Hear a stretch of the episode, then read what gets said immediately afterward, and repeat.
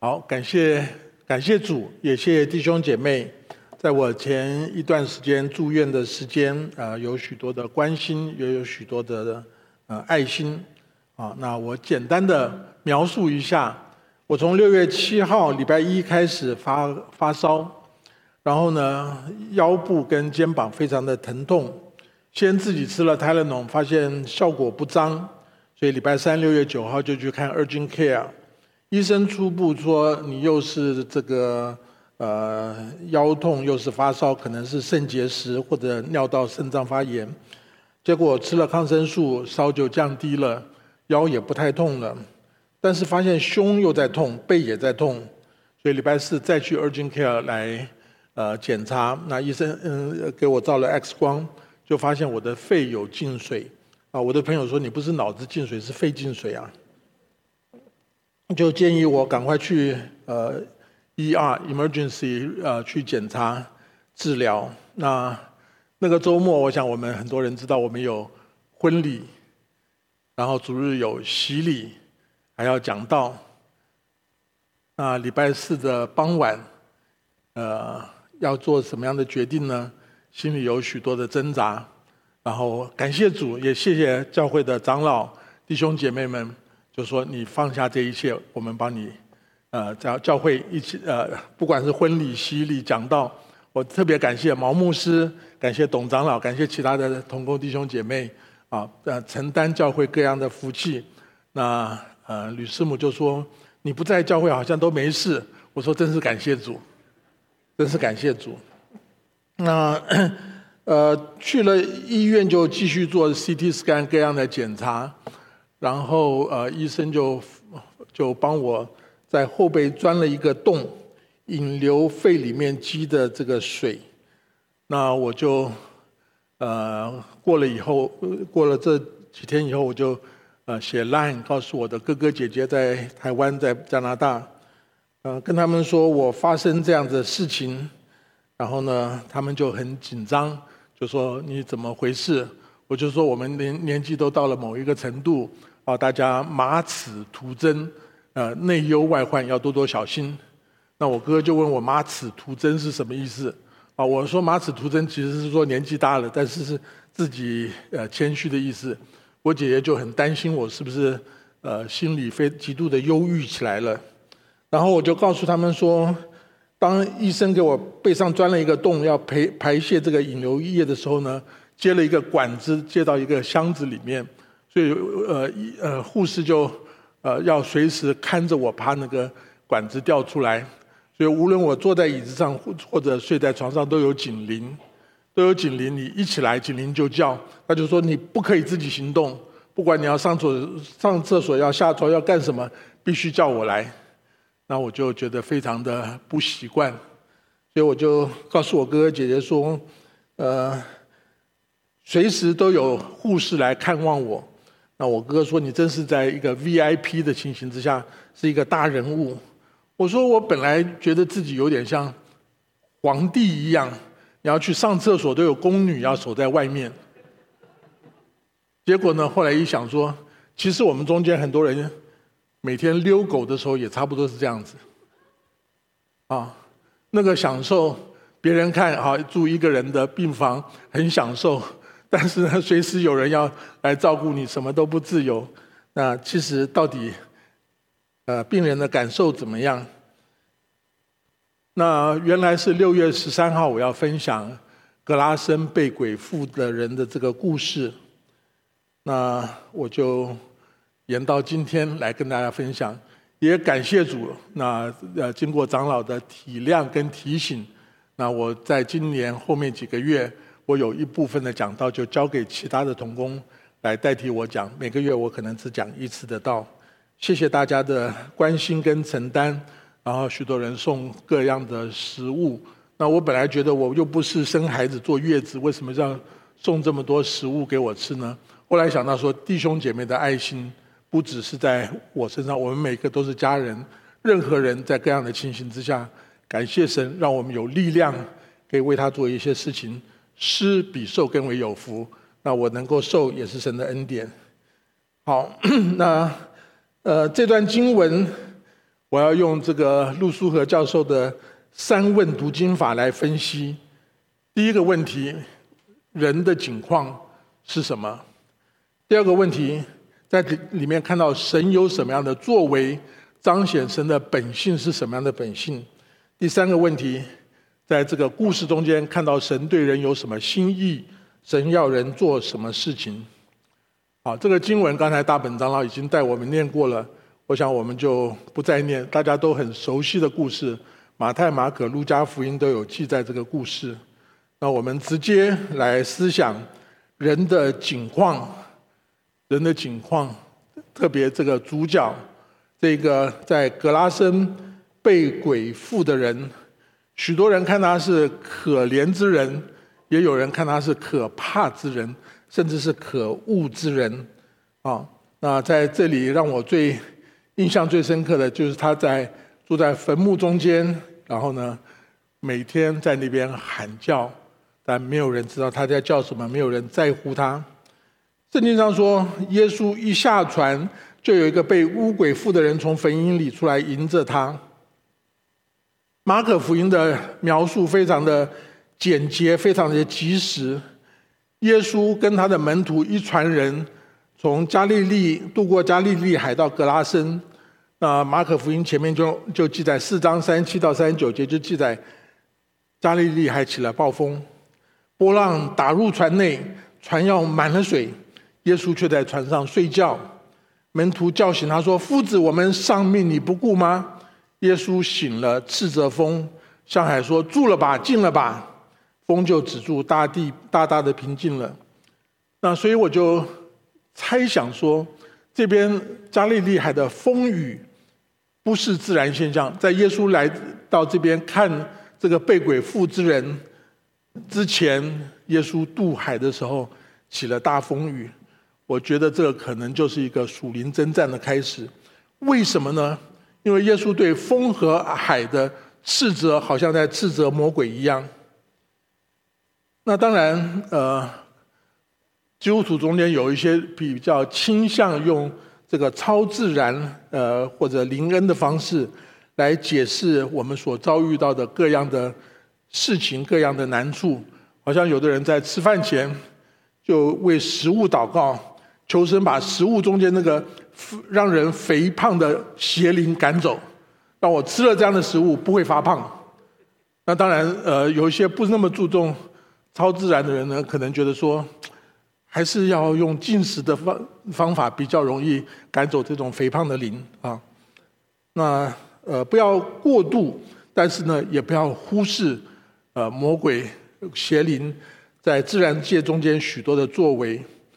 所以，在这个故事之前，呃，就让我们看到这个人是被鬼附的，然后耶稣已经开始了属灵征战，不管在风雨中间，在海浪中间。好，那为什么这个人被鬼附在身上？这个人所有的问题的根源，就是让鬼附在他身上。但是鬼怎么会附在他身上呢？圣经没有讲，所以我们只能猜想。那我猜想，一个人。如果不许可，鬼进不了他身上。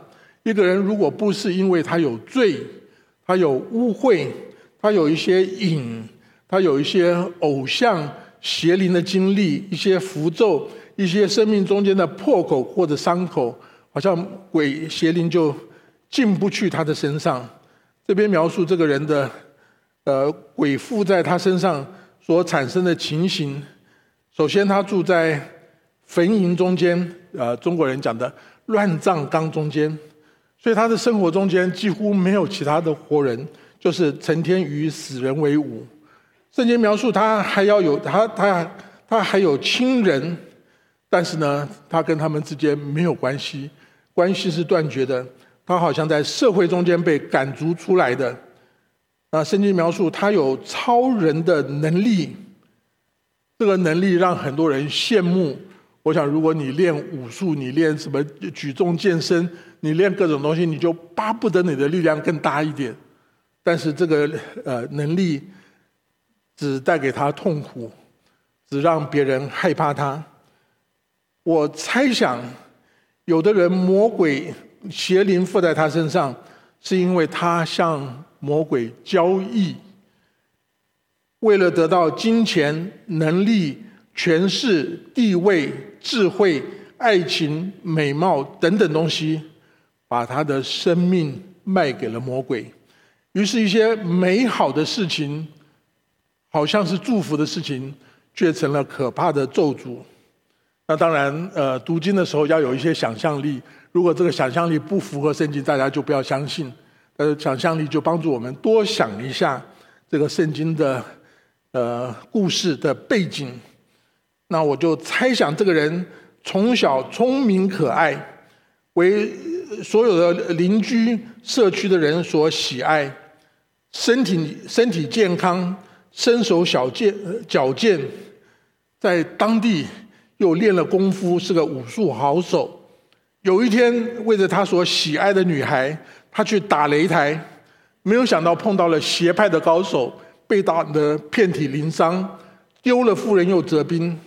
伤心之余，他听说如果交鬼可以让他力大无穷，武功大进，所以他就沉迷于交鬼，用自己的灵魂来交换天下第一的武功。每一次在擂台赛都 KO 对手，他的盛名、金钱、美色随之而来。但是他渐渐发现，他里面那股力量，他不能控制。乌鬼进了他心中，给他超自然的力量，却伤害了他所爱的人，让他跟家人、朋友逐渐的分开，没有人愿意与他亲近。最后，他觉得自己面目狰狞，言语可憎，好像走火入魔，陷在泥泞之中无法自拔。所以他去找其他的鬼，找大鬼来压制小鬼。没有想到鬼越来越多，好像好像如滚雪球一样，停不下来。圣经描述他说：“没有人能够捆住他，用铁链也不能，因为人屡次用脚镣和铁链捆锁他。”铁链竟被他挣断了，脚镣也被他弄碎了，总没有人能制服他。我想各位中间如果有人要写那个连续剧，可以把这个人的前传写得非常的精彩。但是圣经让我们看到的不是他精彩的部分，是他精彩之后魔鬼掌控他的人生那个可怕可怜的光景。他力大无穷，伤人无数，没有办法控制自己。在家里，在邻里待不下来，只能住在乱葬岗中与死人为伍，用了半生的时间资源，练成了绝世的武功，却赔上了自己的灵魂，只能伤害自己所亲爱的人。圣经描述他昼夜藏在坟茔里和山中喊叫。又用石头砍自己。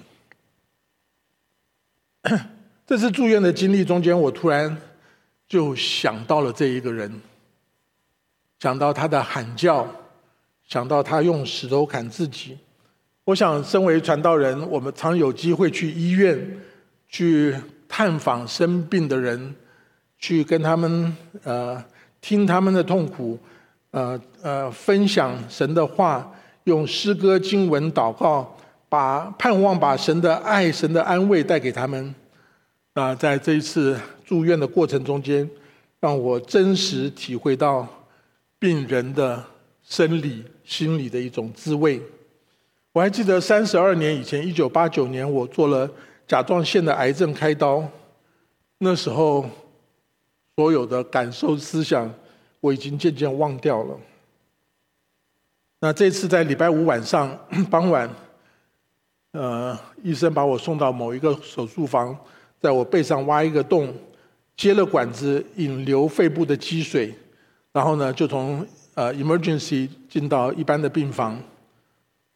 那护士就给我各种的限制，各种的捆锁，然后动不动就警铃就叫起来，然后你如果想上厕所。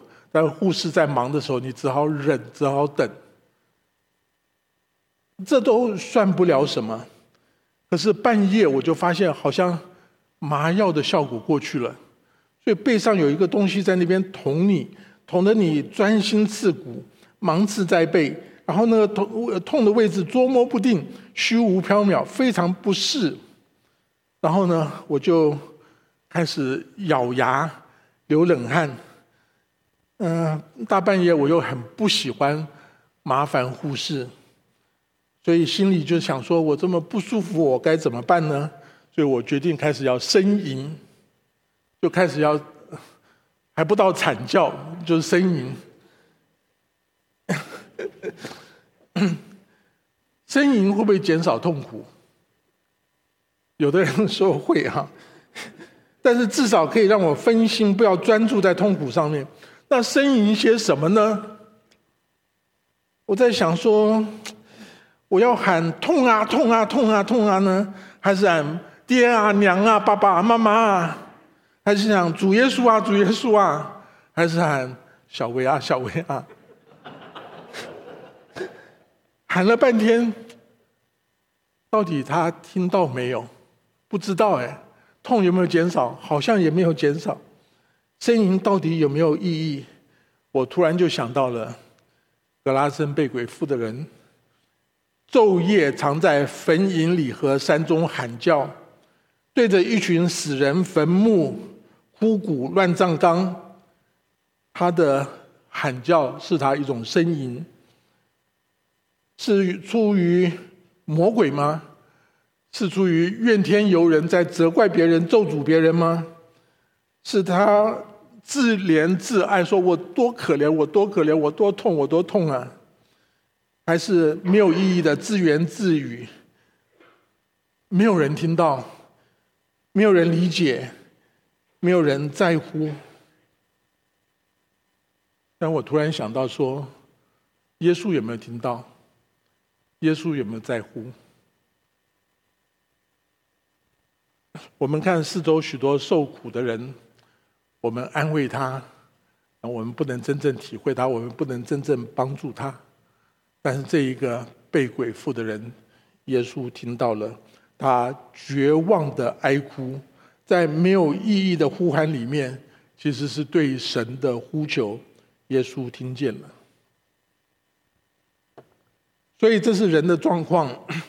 下面我们来思想这段经文中间神的作为，神的拯救。那当然，这个是圣经里面很著名的故事，中间有许多的问题没有办法清楚的理解，也没有令人满满意的答案。但是，我想我们能够明白的部分，对我们来说已经很很宝贵了。所以这一段我把它焦点集中在群鬼跟猪群，在中间来显明神的作为。就是神要拯救这一个失丧的人，这个人痛苦的呐喊，有没有人听到？有没有人明白？有没有人在乎？有，耶稣就是耶稣。耶稣来到这边呢，起先跟耶稣打交道的是这个人里面的邪灵，是这个人里面的邪灵。远远看见耶稣跑就跑过去拜他，大声呼叫说：“至高神的儿子耶稣，我与你有什么相干？”远远看见耶稣跑过去拜他，好不好？蛮好的。对他说：“至高神的儿子耶稣，对不对？完全正确。一般人还不会这样的行动，不会这样的认识。但下一句话说：我与你有什么相干？”一个正确的认识、正确的称呼，但是没有一个正确的来源，却出自于乌鬼。这个态度就是一个假意的敬拜。圣经上一方面描述魔鬼好像光明的天使，《哥林多后书》十一章十四节，撒旦也装作光明的天使。圣经上也描述魔鬼像吼叫的狮子，《彼得前书》五章八节，你们的仇敌魔鬼。如同吼叫的狮子，遍地游行，寻找可吞吃的人。而这边邪灵对耶稣说：“我与你们有什么相干？要救这样一个人，脱离他的苦难，脱离他的痛苦、他的困难，脱离邪灵的捆绑。谁反对？邪灵反对，魔鬼反对。魔鬼好像对神有相当多的认识，但对神的态度是不对的。认识好像雅各书说：“你信神只有一位，你信的不错。”鬼魔也信，却是战惊。魔鬼就是说谎者之父，他的谎言里面可能有百分之九十五是真理，是事实，但是只有百分之一到百分之五的虚假，就足以致命。所以，不是判断他讲的对不对才拒绝他，知道出于魔鬼，就要坚定的划清界限，斥责，保持距离。好像耶稣在。被试探的时候，耶稣最后说：“撒旦退去吧，因为经上记着说，当拜主你的神，单要侍奉他。”所以，当群鬼来见耶稣的时候，他们先有一个假意的敬拜，却不是一个正确的态度。然后中间这一段话，呃，魔鬼跟耶稣中间有一个属灵的征战。鬼说：“不要叫我受苦，因为耶稣曾吩咐他说：‘乌鬼啊，从这人身上出来吧。’到底先后什么时候讲这句话？圣经没有记得很清楚，所以我在猜想，呃，可能在这个海上惊涛骇浪的时候，耶稣在林里面已经跟魔鬼中间有一个，跟这个邪灵中间有交锋，有有有一个呃交打过交道。”然后耶稣斥责风，平起浪以后，那当然我提到说这个是属灵征战，中间很多灵界的事情我们不能明白。许多人会问：呃，鬼如果被赶出来，是不是一定需要另外一个栖身之地？人被鬼附体，那鬼进到猪里面，鬼喜欢人还是喜欢猪？会有什么不同？那会鬼会不会觉得说别人都附在人身上，你附在猪身上，你你很没面子，所以恼恨不已，所以就羞愧的投到海里去自尽了。鬼猪会被淹死，鬼会不会淹死？猪死了，鬼是不是也死了？还是鬼又到了鱼身上去吃了那个鱼会怎么样？许多这种问题，我们展开来，我们没有没有没有清楚简单的答案。那当然，深一层在想说，耶稣会听鬼的要求吗？耶稣会听鬼的祷告吗？鬼会不会祷告？鬼愿不愿意悔改？鬼能不能得救？那当然，我们根据圣经，我们相信魔鬼是神的仇敌，是不会愿意悔改、不会愿意祷告、不不能够得救的。但这些无止无尽的问题问下去，我们似乎没有一个满意的答案。但我们知道，这是一场属灵的征战。而属灵征战，就是必须依靠神，神已经得胜，神仍然要得胜。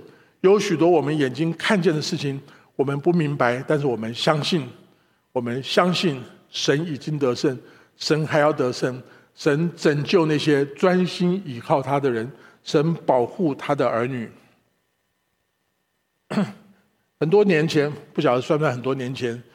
电影《魔戒》或者叫或者叫《指环王》里面，最后的那个 大战，正邪双方的最后战争胜负，其实不在乎双双方军队的数量、战术、战略、装备、兵器、武力、武功，胜利固然需要面对面打仗中间得到胜利。但是呢，那个胜利却取决取决于把象征人罪性的那个魔戒丢到火山熔岩里面去摧毁。那个魔戒摧毁了，战争就胜利了。这好像是一个属灵征战征战的一个比喻。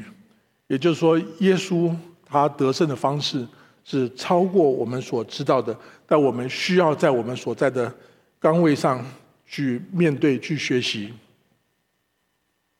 所以，当我们看到群鬼跟群猪，鬼在那边假意敬拜耶稣，好像听他们的祷告，却把他们从人身上送到猪里面，猪又跳到海里面去。那中间许多的问题，我们不能够清楚的回答，但我们可以想象到说，这里面的故事其实是告诉我们说，首先这个人失去了他的价值，因为他有罪，他被鬼附，他原来里面神的形象没有办法彰显，神的荣耀不在他身上，他只有痛苦。在人的眼中，他是一个没有价值的人；但是在神的、在耶稣的眼中，耶稣要恢复他的价值。那今天我们人看人的价值有很多不同的标准。很很多人看呃，前一阵子有个电视节目叫《非你莫属》，就是找工作，许多这个大老板在看啊。当然，我想表演的成分也有很多。许多人就会觉得你的薪水多少就是你的价值。对不对？你到底值一个月拿多少钱？你不值这个价钱，你的价值就失去了。许多人喜欢网上购物，但是一样的包包挂个名牌就可以卖更高的价钱，好像价值就提升了。是品牌能够决定它的价值呢，还是品质能够决定它的价值呢？格拉森这个被鬼附的人。从人的角度看起来，他不能工作，他不能赚钱，他不能帮助人，他不能付出爱，他是没有价值的人。没有价值的人只能消耗别人的精力，消耗社会的资源，好像废物一样。而耶稣把他里面的鬼转移到两千头猪山身上，这个猪群就冲入海底。哇，这是一个。全是这段经经圣经里面最令人惊讶的一幕，令人震惊的一幕。我们没有办法解释它的价值跟两千头猪相比是多少。一头猪现在卖多少钱？两千头猪要多少钱？几十万、几百万美金。一瞬之间，耶稣让这个人得到自由。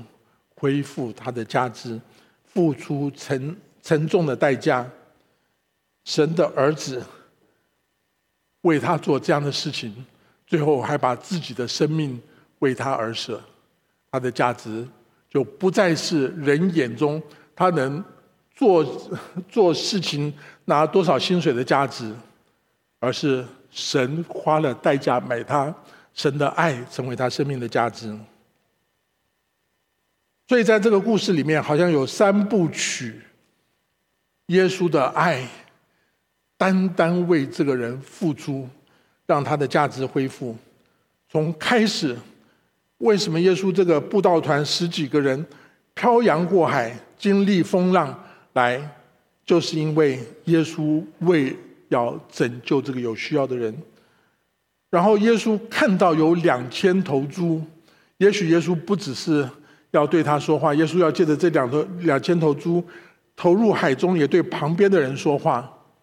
但是至少这两千头猪的牺牲，带来这个人的某一种的价值恢复。当然，终极耶稣虽然能体会他的痛苦，但我们最清楚的就是耶稣为他钉十字架。当耶稣在十字架上说：“我的神，我的神。”为什么离弃我的时候，这个人生命中间所有的黑暗、所有的苦难，有人理解，有人承担，有人承担他的罪。说你过去的罪，把你陷入在许多的苦难中间，许多的鬼魔依附中间。但是这个罪，耶稣为你承担，耶稣付上的代价是与天父的隔绝。我想很多人都有养猫养狗的经验。猫狗会不会生病？你愿意花多少钱来医治它？我的一个朋友，我可能过去讲过这个故事。他女儿养了一只两块钱买的巴西小乌龟，乌龟生病了，女儿就带乌龟去看兽医，花了五十块钱。所以他太太就很生气，说：“两块钱的一只巴西乌龟，你花五十块钱去医它，值不值得啊？”乌龟的价值有多少？那我那个朋友就说：“因为他爱他，这就是他的价值。他愿意付出多少？我们有多少价值？从人的角度来看，从你所爱的人，甚至你不喜欢的人，我们会有不同的价值。但耶稣眼中我们的价值，因为罪而失落，因为相信得着耶稣的救恩，我们的价值就是他保险的价值，耶就是耶稣生命的价值。所以求主帮助我们在这中间看到神拯救，经历了属灵的征战，然后恢复人的价值。那在最后这一段里面，我们就看这个故事最后有几个跟耶稣的对话，有几个对耶稣的问题。首先看见这事，把鬼妇之人所遇见的和那群猪的事都告诉了众人，众人就央求耶稣离开他们的境界。大家的反应很自然，耶稣来传道，他们就不在乎你们，你你怎么传道，反正我信不信在我，只要不要骂我就行了。耶稣一并赶鬼的话呢，可能很多人说，哎，我也许有哪一个亲人需要耶稣啊，我们大家来看看热闹。这个人医生都医不好，耶稣居然把他医好了，所以耶稣传道医病赶鬼，大家都不会那么排斥耶稣。但是耶稣拯救一个没有价值的人，好像没有问题。可是耶稣居然把我的猪消灭了，这真是岂有此理！赶快把他赶走，免得夜长梦多。因为我另外可能还有其他的猪，不把他赶走，我就睡不着觉。所以他们就要求耶稣离开他们的境界。耶稣答应没有？耶稣答应了，耶稣就离开了。啊，这是一个不属灵的祷告，神听从了。换过来说，那以前被鬼附着的人恳求和耶稣同在，耶稣答应没有？耶稣没有答应，耶稣没有答应。当众人拒绝耶稣的时候，另外有一个声音出来了，他说：“我要跟你同在。”耶稣，如果你是耶稣，你愿不愿意接受他？这个人在当地是边缘人，为众人所排斥。好吧，来跟我吧，我慢慢塑造你的人生。呃，反正你进来，我多收一个徒弟，呃，打打杂也好。可是耶稣不许，耶稣没有收他。可能如果你是这个人的亲属或者朋友，你就说。你好不容易恢复正常，为什么不好好休息，重新开始？说不定哪一天，呃，运气好找到了工作，运气好有人愿意嫁给你，重新建造你的人生，把过去浪费的人生再弥补过来。有人在想说，这个人为什么要跟随耶稣？可能有几个理由。第一，格拉森这个地方是我伤心之地，有鬼。有猪，显然有污秽、有罪、有苦难，这个是不好的地方。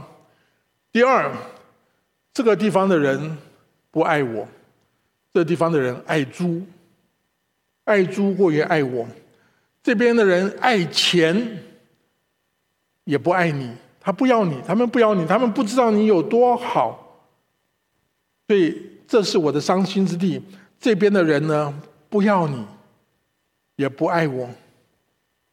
第三，他会说：“你爱我，你拯救我，我跟随你，理所当然。这是我人生最好的下场。”这两个祈求在耶稣面前，一个要耶稣离开，这是不好的祈求，耶稣答应了；一个要跟随耶稣，这是好的祈求，耶稣不答应。为什么？因为耶稣给他命令。差派他为耶稣做见证。耶稣回答背后的原因说：“你家乡的人不爱你，你要爱他们。这个地方的人拒绝我，我进不去，但是你可以进去。因此，我差派你去做见证，传福音。”圣经就描述这个人就走了，在迪加波利传扬耶稣为他做了何等大的事情。我想，在过去这一年多以来，疫情期间传福音非常的困难，人与人要保持距离，但是呢，也显出人心中有许多的需要。在我们的教会中间，今天我们会有短宣的差派礼。我们青少年也在为短宣他们的短宣募款，有洗车的活动。为什么呢？我们觉得神拯救我们不是为我们自己，是为彰显神的荣耀。当我们传扬福音的时候，我们的那个生命的意义就达成了。我们向神得到救恩，我们有感恩的心，有感恩的心，我们就应该去传扬福音。我最后要放一首诗歌，主。叫做感恩，是孙悦，台湾的孙悦啊，这个这位老弟兄啊，是一个演员，一九三零年出生，二零一八年被主接去，他大概到五十几岁，一九八一年信主，然后呢，他演艺上面从前都是演反派的坏人，但是呢，他八九年就决定他不拍戏。而做全时间的终身义工。我的岳母有一段时间，好几年的时间，她身体不好，她不能去教会敬拜神。她每天晚上看台湾的好消息电视，都有这个孙悦孙叔叔他的三分钟祷告。我岳母就等于是被他的祷告所带领，呃，信心建立的一个例子。那这个诗歌，呃，歌词是我今日成了何等的人。一切都是上帝的恩，只有上帝能知道我的感恩有多深。曾经追逐世界的掌声，曾曾经追随虚空的脚跟，外表让人多羡慕。如果是格拉森这个人，可能是外表让人多讨厌。后面一样，内心痛苦多深沉。他的爱使我重生，我喜乐向前直奔，因为上帝已改写。我的生命剧本，我请童工帮我放这个音乐。如果你可以的话，试试看，试试看，跟着唱一次。我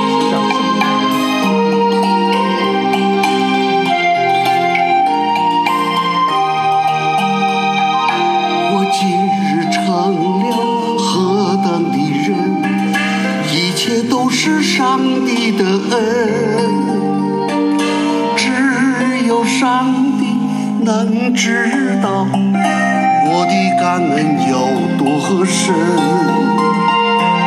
曾经追逐世界掌声，曾经追随虚空脚跟，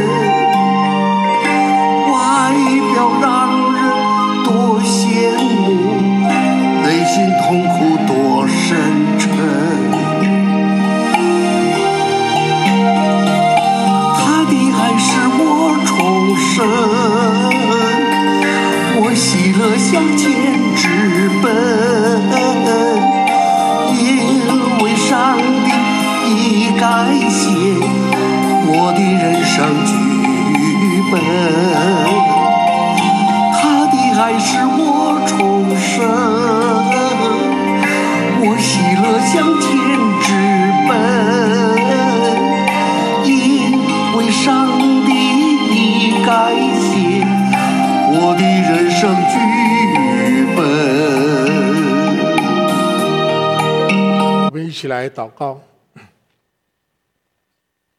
天父，我们看到这样一个简单的故事，背后有许多我们不能明白的事情，不是那些属灵战争中间奥秘我们不能明白的，我们更不明白的是你的爱有多深，我们应该如何来感恩回应你的爱。你的爱不单解决我们的苦难，赐给我们新生，而且安排我们前面侍奉跟随，为你做见证的道路。谢谢主，保守我们每一个人，保守你的教会，在感恩中间能够得着复兴，能够传扬福音，能够高举耶稣，能够让更多的人解除他们生命的痛苦，回到神的面前，重新得回生命的意义。我们向你献上满心的感谢，让我们在想说主为我们做了何等大的事情，这是我们人生的故事，这是我们应该向世人所传讲的，不是我们有怎么样的价值，不是我们有多好多美好的人生，享多少的福气，乃是神的恩典在我们身上有多少。求主怜悯，求主帮助，求主使用。我们这样恭敬的祷告、仰望，奉耶稣基督圣名，阿门。